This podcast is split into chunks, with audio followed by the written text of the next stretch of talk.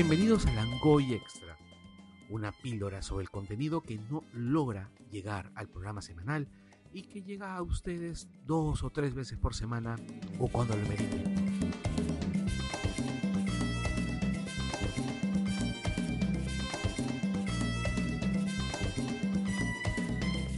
Bienvenidos al Langoy Extra.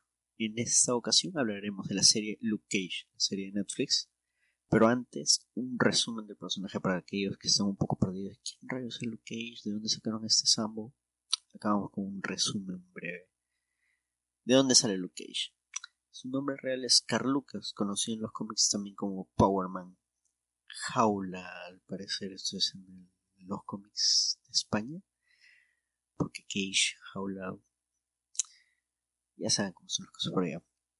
Héroe de alquiler, Vengador Negro, nada sutil ese nombre, entre otros. Apareció en junio del año 1972 en el cómic Luke Cage, Hero for Hire número 1. De frente salió con su propia numeración, así que bacán por él, ¿no? Muy bien, muy bien. Eh, según estos primeros cómics, él nace en el Harlem, eh, que es la zona así picante de Nueva York. Car, le vamos a llamar Car primero. Carlitos para los amigos. No siempre fue un héroe. De chulo era un piraña así con sus patas. Entre ellos Willis Striker. Y a medida que creció, decidió dejar esta vida delictiva y dedicarse a algunos cachuelos. Así obtener su platita de manera legal, todo conforme con la ley. Todo chévere, todo chill. En cambio, Striker sí decidió optar por hacer línea de carrera dentro del dentro de la delincuencia. A ambos les, les afanaba una flaca. Ella se llama Riva Connors. Pero un día en una pelea de pandillas, Striker sale herido. Y Carlo ayuda con su pata. O sea, por más delincuente que sea, pata toda la vida. Y lo lleva al hospital, lo ayuda, todo un tipazo. Pero, pero, durante ese tiempo, Carl se vuelve más cercano con Riva. Se hacen patas, amixas, así todo chévere. Y a Striker no le gustó eso. Se puso todo celofán, todo celoso. Así que manda a sembrarle heroína a la casa de Carl.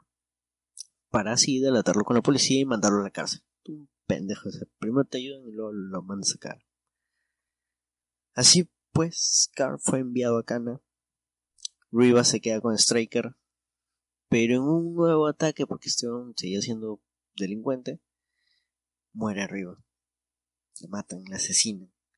Y Car está asado, está empinchado, dice.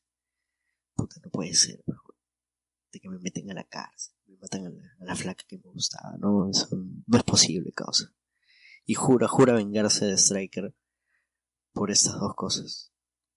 Pero esta historia de amor, violencia, injusticias no termina aquí.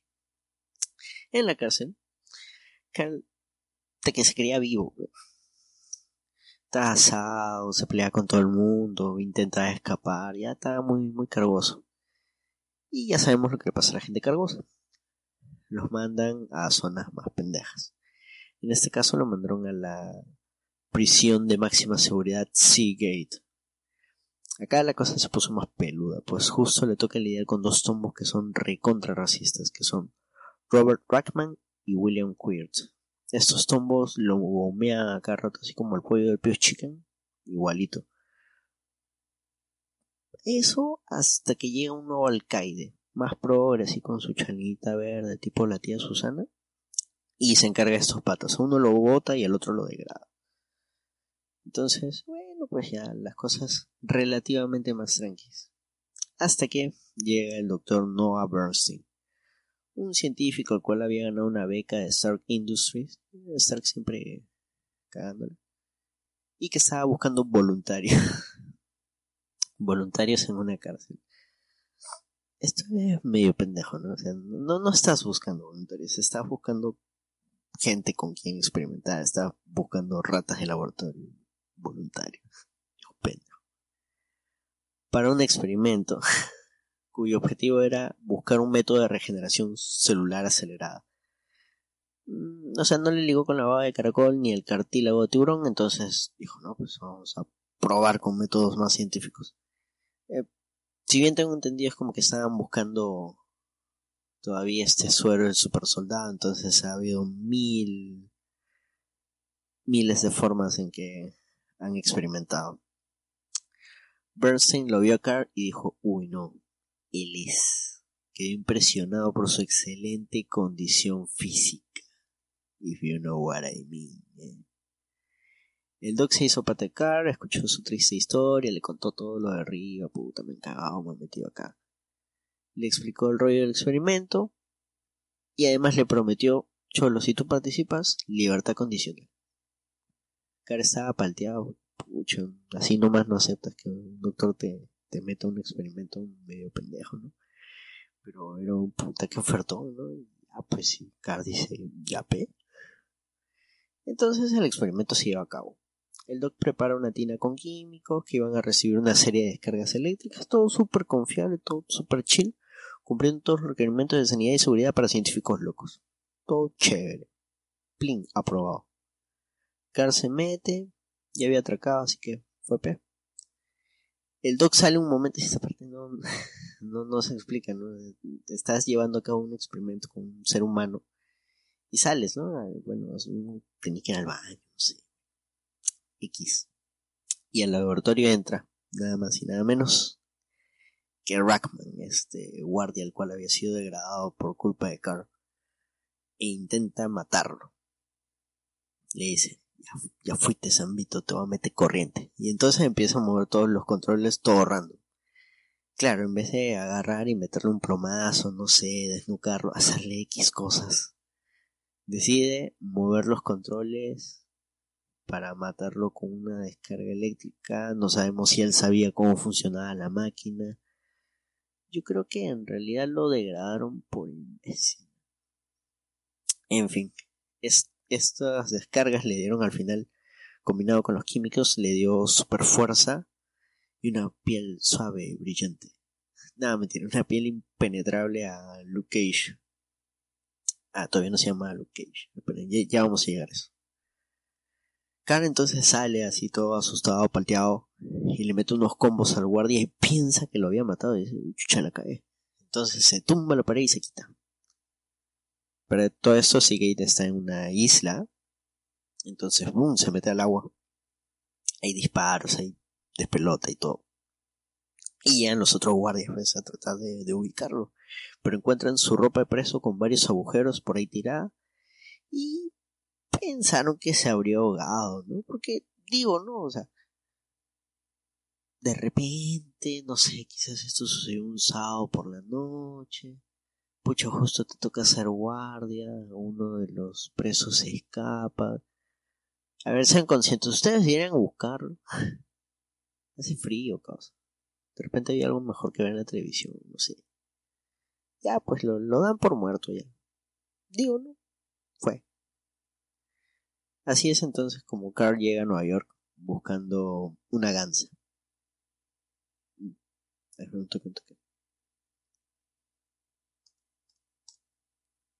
Ah, ah, no. Así es como Carl llega a Nueva York buscando venganza. Creo que debo revisar estas cosas antes de usarlas. Gente, tengan cuidado con Wikipedia. Bueno, seguramente también está buscando una gansa, ¿no? Para comer. Después de nadar. De Seagate el agua, es una isla, regresas a Nueva York, quieres comer, una gansa no, estaría mal. Tenía mucha hambre, no sé, qué sé yo. Ya en la ciudad, buscando Striker para poder vengarse, en una de esas noches se tuvo un asalto en un café, y te puesto que estaba buscando un sándwich de gansa. Pero no importa. El dueño en agradecimiento le da un bille bille, y entonces Carl se le prende el foco y dice, hmm, si yo ayudo gente, la gente me da plata. Y yo estoy pobre y desempleado. Además soy prófugo. Entonces junta su platita, compra su traje, ese traje amarillo con su pantalón azul, su traje amarillo cuello ve así para mostrar los pelos en su pecho, ya, tú sabes, pero en los 70. Y un pantalón acampanado azul. Además usaba unas cadenas y una diadema un poco extravagante el Carlitos este y su afro, todo. Eran los setentas, como les digo. alquiló una oficina y le puso Luke Cage, Here, Here for Hire Incorporated. Un emprendedor, Carlitos. Bueno, de ahora en adelante, Cage. Porque ese es el alias, ¿no? Tampoco se va a poner Carlos, ¿no? Carl Lucas y que lo encuentren, ¿no? Al toque, ah, sí, en la oficina tal puede encontrar al profu este. Luke utiliza un plan de marketing, así un marketing de guerrilla, literal. Porque él va y les pega a los delincuentes y reparte sus tarjetitas. Súper efectivo, directo al, al core business. Y así empiezan las aventuras de Luke Cage en el cómic. Ahora ya saben de dónde sale este tipo. Si ya viste la serie, pues ahora conoces más al personaje. De repente puedes decir, hey, entendí la referencia. Y si no has visto la serie, pues anda, mírala y luego vienes para poder hablar de ella. Después de un breve corte, espero poder hacer el corte bien. Y yo los espero aquí. Pero apuren, que me aburro, me calambro.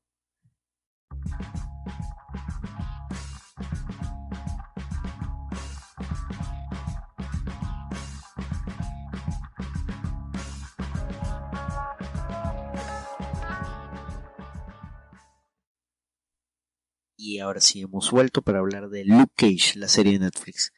En la serie nos muestran el origen de Luke. Súper resumido, su paso por Seagate, el experimento, el intento de homicidio y todo el rollo. Hasta sale su traje original del cómic por un momento. Esa es para que tú digas, hey, entendí la referencia. Luke, interpretado por Mike Colter, ya lo hemos visto en la serie Jessica Jones tomándose unos cafecitos. Era una pausa con este tema. Debido a que la expresión let's get some coffee o ir a tomar un café, si bien funciona como un gag dentro de la serie, y a muchos dicen, ah, como que a cada rato, porque hacen esto? Ya entendí, ese chiste está gastado. A medida que avanza la serie te das cuenta de que es una jerga, no, no es tanto como que un chiste, es una jerga que se utiliza dentro del Harlem. Y no es solo una broma en doble sentido, puesto porque ah, da risa, porque es doble sentido, no, sino que es parte de la ambientación, o sea, tú en tu barrio, con tu gente, te, te comunicas con algunas jergas. Y igual sucede acá en Location, en Harlem. Así que más respeto con el cafecito, por favor. Bueno, lo que les venía diciendo. Luke llega al Harlem, a su barrio, a su zona. Visita a la people y a los amigos. Se consigue una chambita, todo perfil bajo. No quiere llamar la atención. Bueno, se acaba de escapar de la casa. Tampoco es que quiera llamar mucho la atención. Acá igual se llama Carl Lucas, pero ya se cambió el nombre por Luke. Y está trabajando también Harlem Paradise, que es un local, un centro nocturno se presentan muy buenas bandas de la familia Stokes.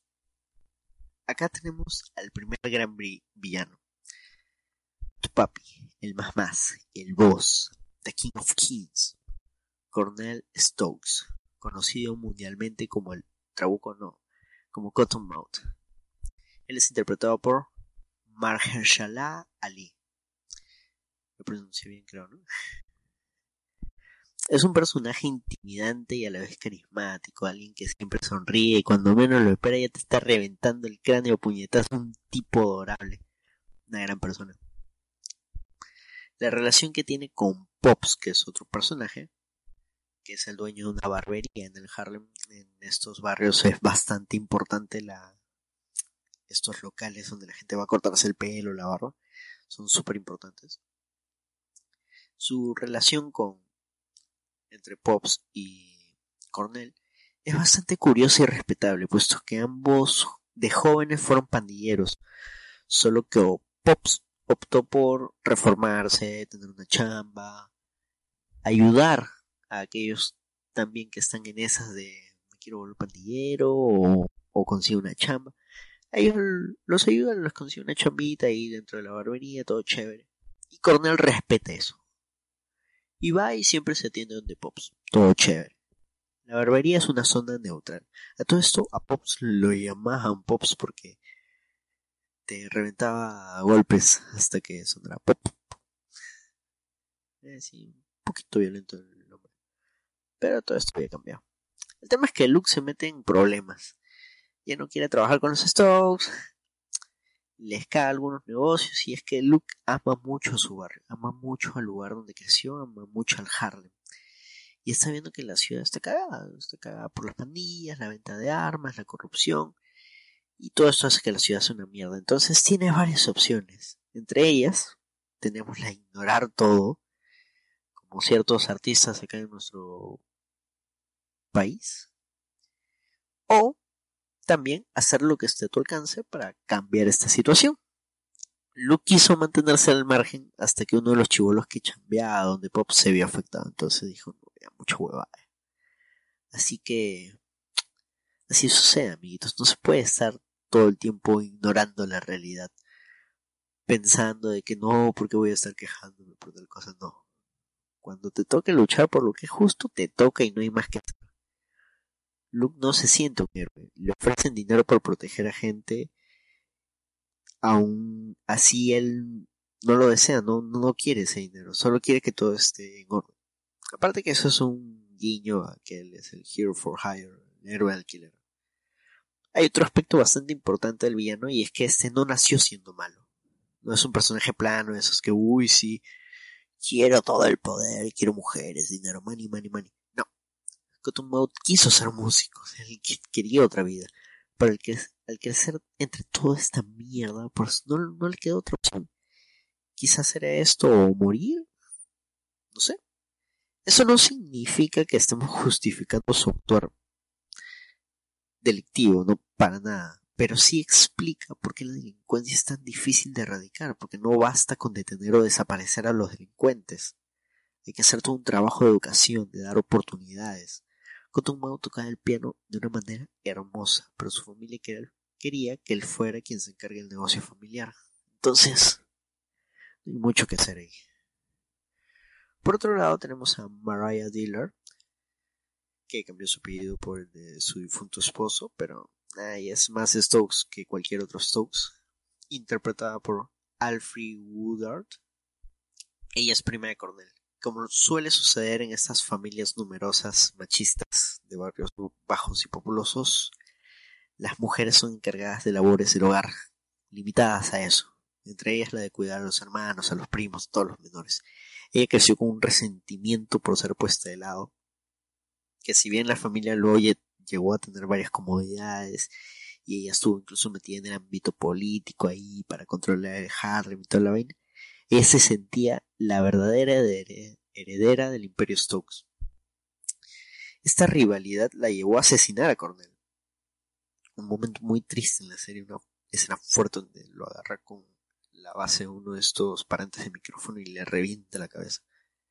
La serie tiene un tono de historia de gangsters donde lo superheroico queda un poco de lado y solo se muestra cuando sale Luke Cage metiendo su papo por todos lados así. Entonces, estas historias mucha gente les cansa, lo, sienten lente. Quizás sí hay uno que otro capítulo que está de más, o quizás algunos capítulos que se pudieron acortar, juntar dos capítulos, pero para nada es una mala serie. Para nada. Además, es una de las mejores eh, presentadas por Marvel Netflix. Por otro lado, tenemos también a la detective Missy Knight, resolviendo casos con su habilidad deductiva impresionante y esa extraña relación que mantiene con Luke así de confío en ti, pero no confío, no sé, eres buen tipo, pero no sé, causa, o sea, déjame pensarlo, pero ahorita no, joven. Eh, también tenemos también el lado policial, pues, eh, es súper importante en este tipo de historias. Aparte que te muestran, y esto es bastante bacán, como tú como espectador sabes cómo son las cosas porque estás viendo el mismo caso desde el lado delictivo, tanto como el lado de la policía y tanto el lado de Luke Cage. Entonces tienes tres visiones que tú como espectador dices, si yo estuviera en uno de esos tres, tal vez no, entendería la situación. Y es como, por ejemplo, como hace si es ahí, solo te muestra el lado del policía. Tú no sabes qué pasa y al final del capítulo, oh, gran sorpresa, el giro tuerca, el asesino, no sé, era el picaporte de la puerta y se había hueveado, no hubo asesino en realidad, se tropezó y X. No, acá no, no hay eso, tú eres consciente casi toda la serie de lo que está pasando y aún así logran mantenerte en tensión porque no sabes quién va a descubrir qué cosa primero. A todo esto, Pops muere en un intento fallido por matar a Luke.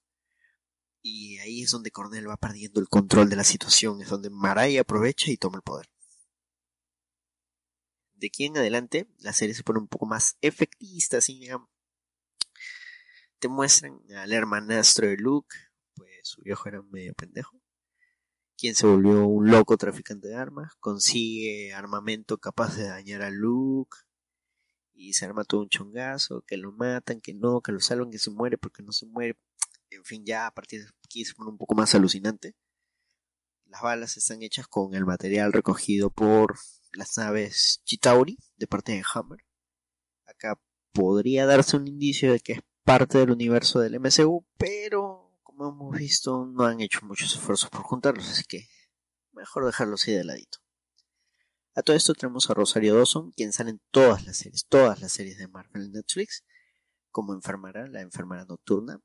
Incluso en la segunda temporada tiene una canción que se llama Night Nurse, cuando sale ella. Esta vez ayudando a Luke y dándole una oportunidad para que nazca entre ellos el amor. La primera temporada termina más o menos como un cómic. Como un cómic setentero, una mecha así en la calle entre Luke y Diamondback, que es su medio hermano, quien utiliza un traje que le otorga super fuerza y absorbe impactos para poder mantener la energía. La pelea me gustó. No lo voy a negar, es divertida. No sé, me recordó quizás un poco Rocky.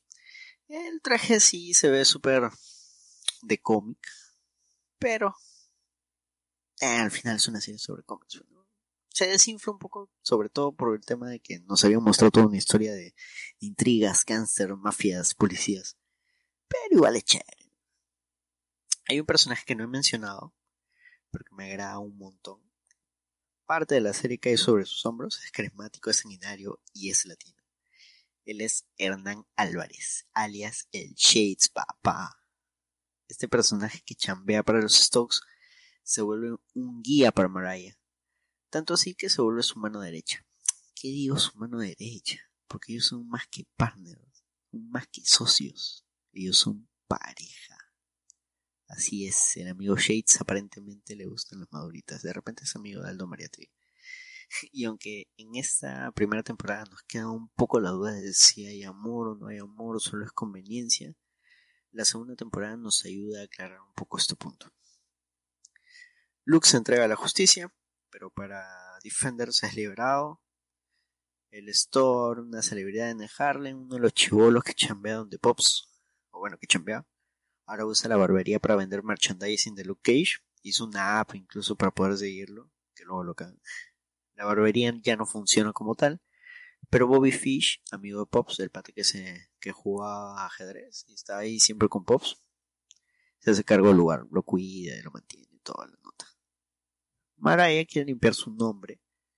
Sabe que si sigue relacionada al apellido Stokes, sus planes no van a funcionar y está harta de, toda esa vaina, así que las cosas no fueron necesariamente como ella les imaginó.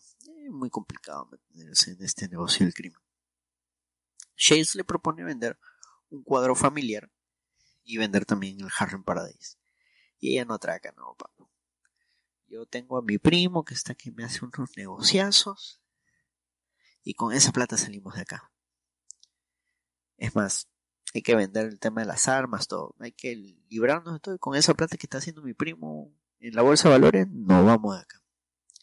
Y es que en el fondo ella sigue sintiéndose pagada a la familia, que, que todo esto le pertenece por derecho. En esta temporada vemos su irremediable caída en espiral al fondo de la maldad que la consume manipuladora, despiadada, agárrate Soraya que viene Black Mariah. Shades muestra a lo largo de la serie un apego por Mariah, un deseo por ella, por verla mejorar dentro del negocio. Mm, medio enfermizo, pero bueno, sí. Se logran ver sentimientos que él tiene hacia ella. Pero luego regreso con Shades. Pues ahora toca hablar del boss de esta temporada. Él es soltero, proveniente de Jamaica, atorrante pero elegante. Él es John McLover, conocido como Bushmaster. El nombre no más recontrabadas, ¿no? Bushmaster. No, como, lo pronuncian Bushmaster. Porque el acento es jamaiquino.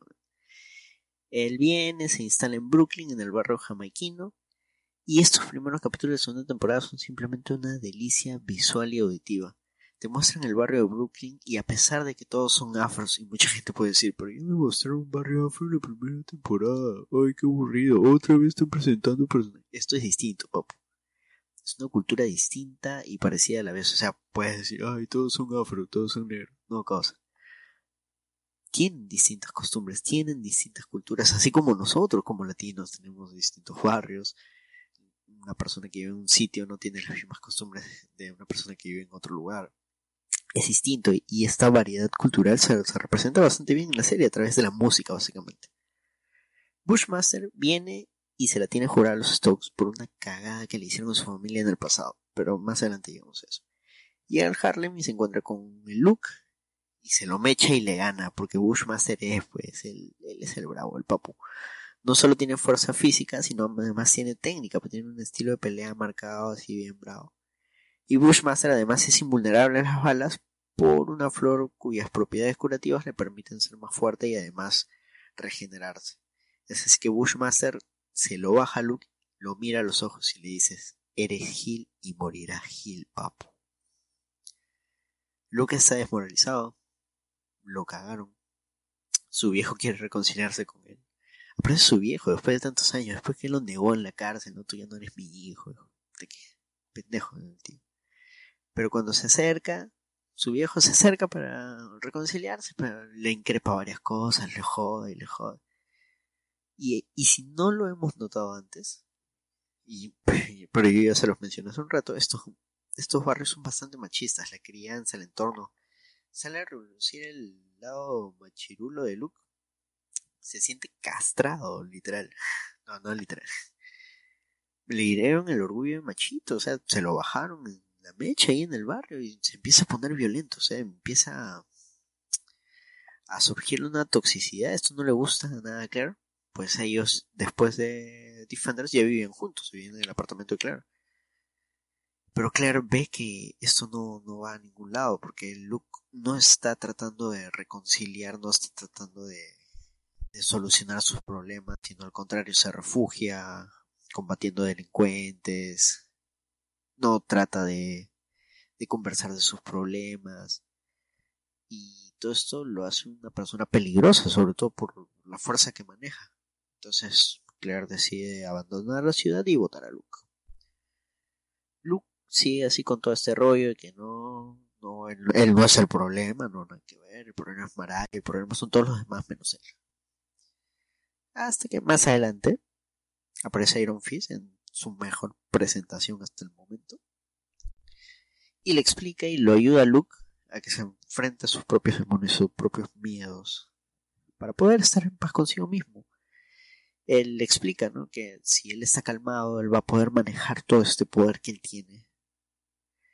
Y en cambio, si no lo está, pues puede dañar a todos, incluso a sí mismo. Y eso es un niño bastante bacán a los cómics, donde Luke siempre es el de la fuerza bruta y Iron Fist siempre tiene así como que el rollo místico, así todo, el de papu, tranquilo. Pero volvamos con los villanos que ahora la mafia de los Stokes tiene nueva gente también han hecho su, su anuncio en Aptitus y han jalado gente. Y ahora están Cockroach, Cucarachita, Cucarachín y Comanche. Ambos fueron compañeros de cárcel junto a Shades y Luke. Si no me equivoco, también era parte de la pandilla que tenían de chivolos, de más jóvenes. Claro, claro, al final salen esas imágenes súper tristes. Cockroach al final muere por meterse con Bushmaster. Bushmaster era un sádico para todo esto. Y aunque también estaba bastante jodido con la tía Mariah, cada rato le increpaba cosas, le decía, no, usted no sabe manejar el negocio, usted no sabe hacer esto. Otra vez ahí ese tema del machismo. Y ahí nomás te das cuenta que el pata es un patán. Y el pata maltrataba a su mujer. Le pegaba a ella, le pegaba a su hijo, no había denuncia, si no equivoco, en uno de los capítulos sale que la flaca lo había denunciado una vez y el pata obviamente no se va preso y le saca la entreputa a su mujer otra vez. Entonces su mujer, ya qué ganas de denunciar tienes. Y eso es algo que sucede en la realidad. Las mujeres no denuncian porque ya llega un punto en el que asumen como si ya fuera su culpa. Esto es parte de la injusticia que exista este personaje queda impune varias veces. Y esta es, es esta maldita injusticia que es el verdadero villano de esta serie.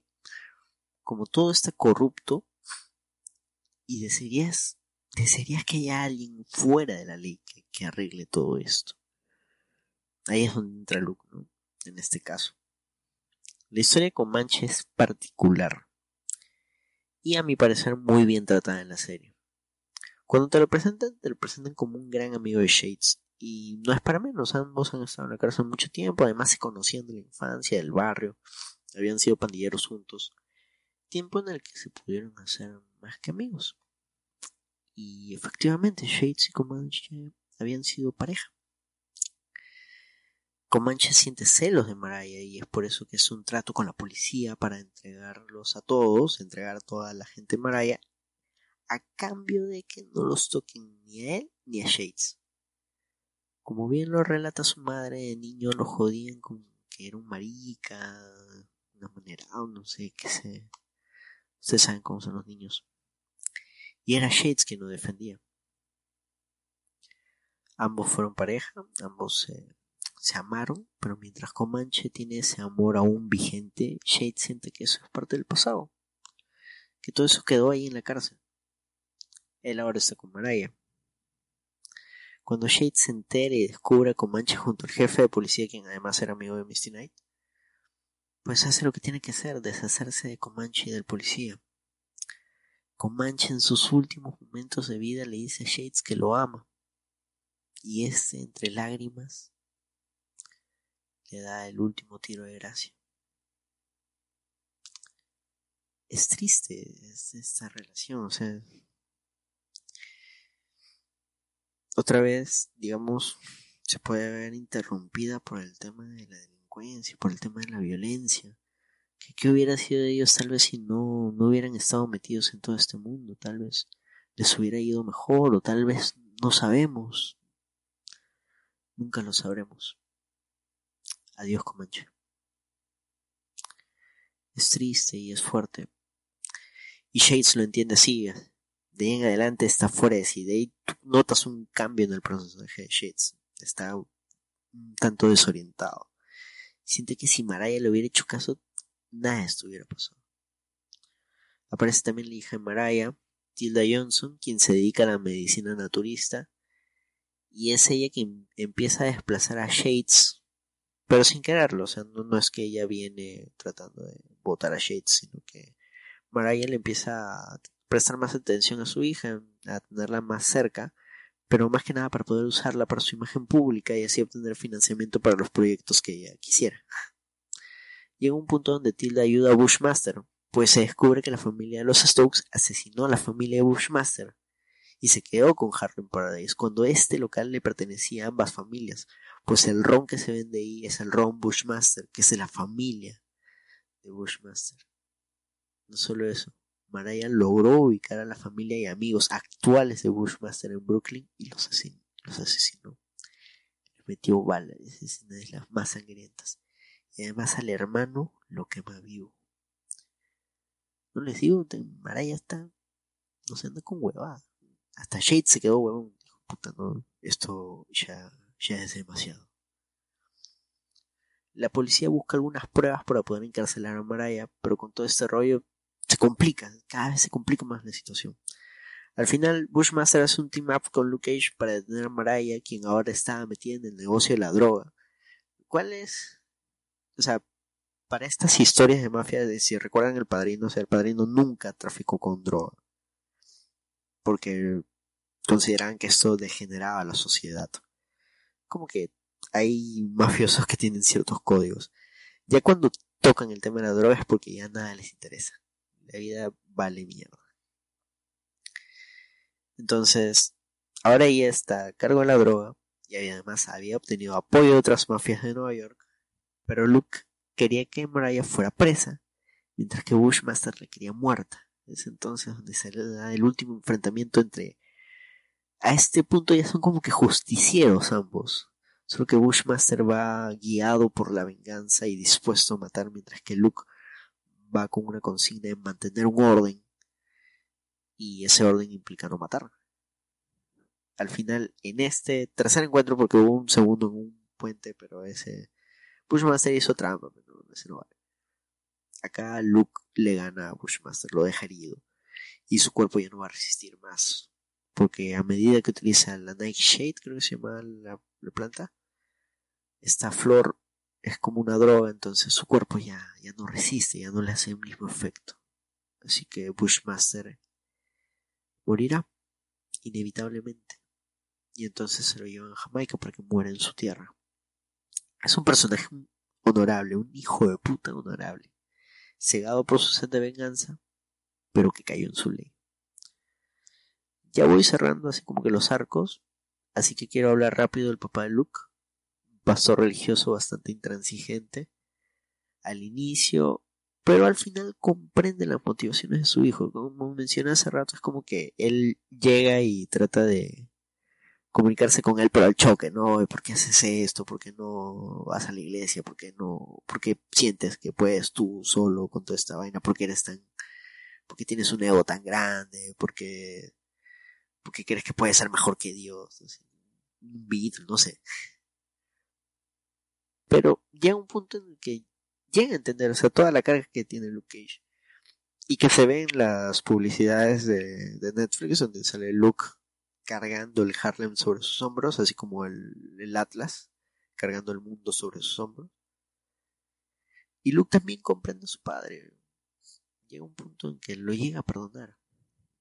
Y aunque a veces siento que está un poco fuera, porque es como que estamos hablando de mafias y todo el rollo, pero aparte Luke como que tiene que resolver sus rollos familiares, es un tema que igual es lindo. Al final su viejo solo quería reivindicarse por haberle dado la espalda cuando él más lo necesitó en ese momento en la cárcel. Finalmente se reconcilian. Yo me preguntaba por qué en los últimos episodios ya no salía James Lucas, que era el personaje. Y era porque James Lucas fue interpretado por Reg Cathy, quien falleció. Este personaje además salió en House of Cards, en The Wire, gran actor. Y al final le dedican esta serie a él. Muchas gracias, Rejo. Volvemos a Harlem y Shades decide colaborar con la policía y les hace un te lo resumo así nomás de la primera temporada contando todo, todo, todo lo que había pasado y con esta información la policía puede tener a Moraya, ya le puede mandar una orden de captura que tan emocionante así como que de pronto alguien delate a Alan García y ya van a, a por Alan García a capturarlo. Puche, así de alucinante, así de por fin. Y Maraya llega a ser en la cárcel. Y en la cárcel aún así orquesta algunas cosas, él logra hacer como que la mami ahí desde la cárcel, pero es asesinada por su propia hija, quien obtiene un veneno naturista y la asesina con el beso de la araña, creo que era. Ya vemos que este tema de, los Stokes es como que llevan eso del asesinato por dentro, ¿no? Pero ya veremos qué sucede con la hija, porque ella sigue viva y aparentemente ya, se, ya cerró todo lo que quería hacer, entonces no sabremos qué viene con ella. El Harlem está en orden, pero alguien debe mantener ese orden. Y haciendo una referencia obvia al padrino, está Misty Knight tratando de hablar con Luke, pero Luke está en su oficina con sus hombres de confianza, tratando de ordenar el Harlem. Y es que Mariah al final le deja Harlem Paradise a Luke. ¿Podrá Luke manejar este poder que ahora tiene, que es manejar el Harlem en sí? Entonces la puerta se va cerrando a medida que Misty va viendo hacia adentro, mientras Luke va coordinando la situación. Ese cierre es Mind, o sea, ahora Luke será el villano, podrá con este poder que tiene entre sus manos. Yo la verdad no sé qué esperar, pero ya escuché que esto hace referencia a un cómic donde Daredevil se hace líder de la mano. Entonces otros superhéroes tienen que detenerlo. Asumo que van a adaptar esa historia a Luke Cage y el Harlem, pero la verdad me tienen sorprendido. Ese final me cagó el cerebro y no sé qué va a pasar acá. Espero que salgan los otros Defenders, traten de, hacerle el pare a Luke, Luke en un momento reflexione y por ahí regrese algún villano o aparezca un nuevo villano. Recordemos que Diamondback no murió. El científico loco este lo, lo, lo logró ubicar para poder hacer experimentos con él. Así que no sabemos. Y así hemos llegado al final de este extra. Aunque me he hablar de la China Colin y de Misty en su en su momento en el que le enseña artes marciales, le enseña a defenderse, a utilizar su a, no extrañar su brazo, porque Misty pierde su brazo en el primer, la primera temporada. Es un gran escenón, búsquenlo, vean ese capítulo, vean toda la serie. Muchas gracias por haber llegado hasta acá. Compartan el programa si les gustó, denle like, comenten, digan qué es lo que más les gustó, qué es lo que menos les gustó. Y escuchen los otros programas de Langoy. Esto es todo por el momento. Yo soy Anderson Silva. Muchas gracias por escucharnos. Chau, chau.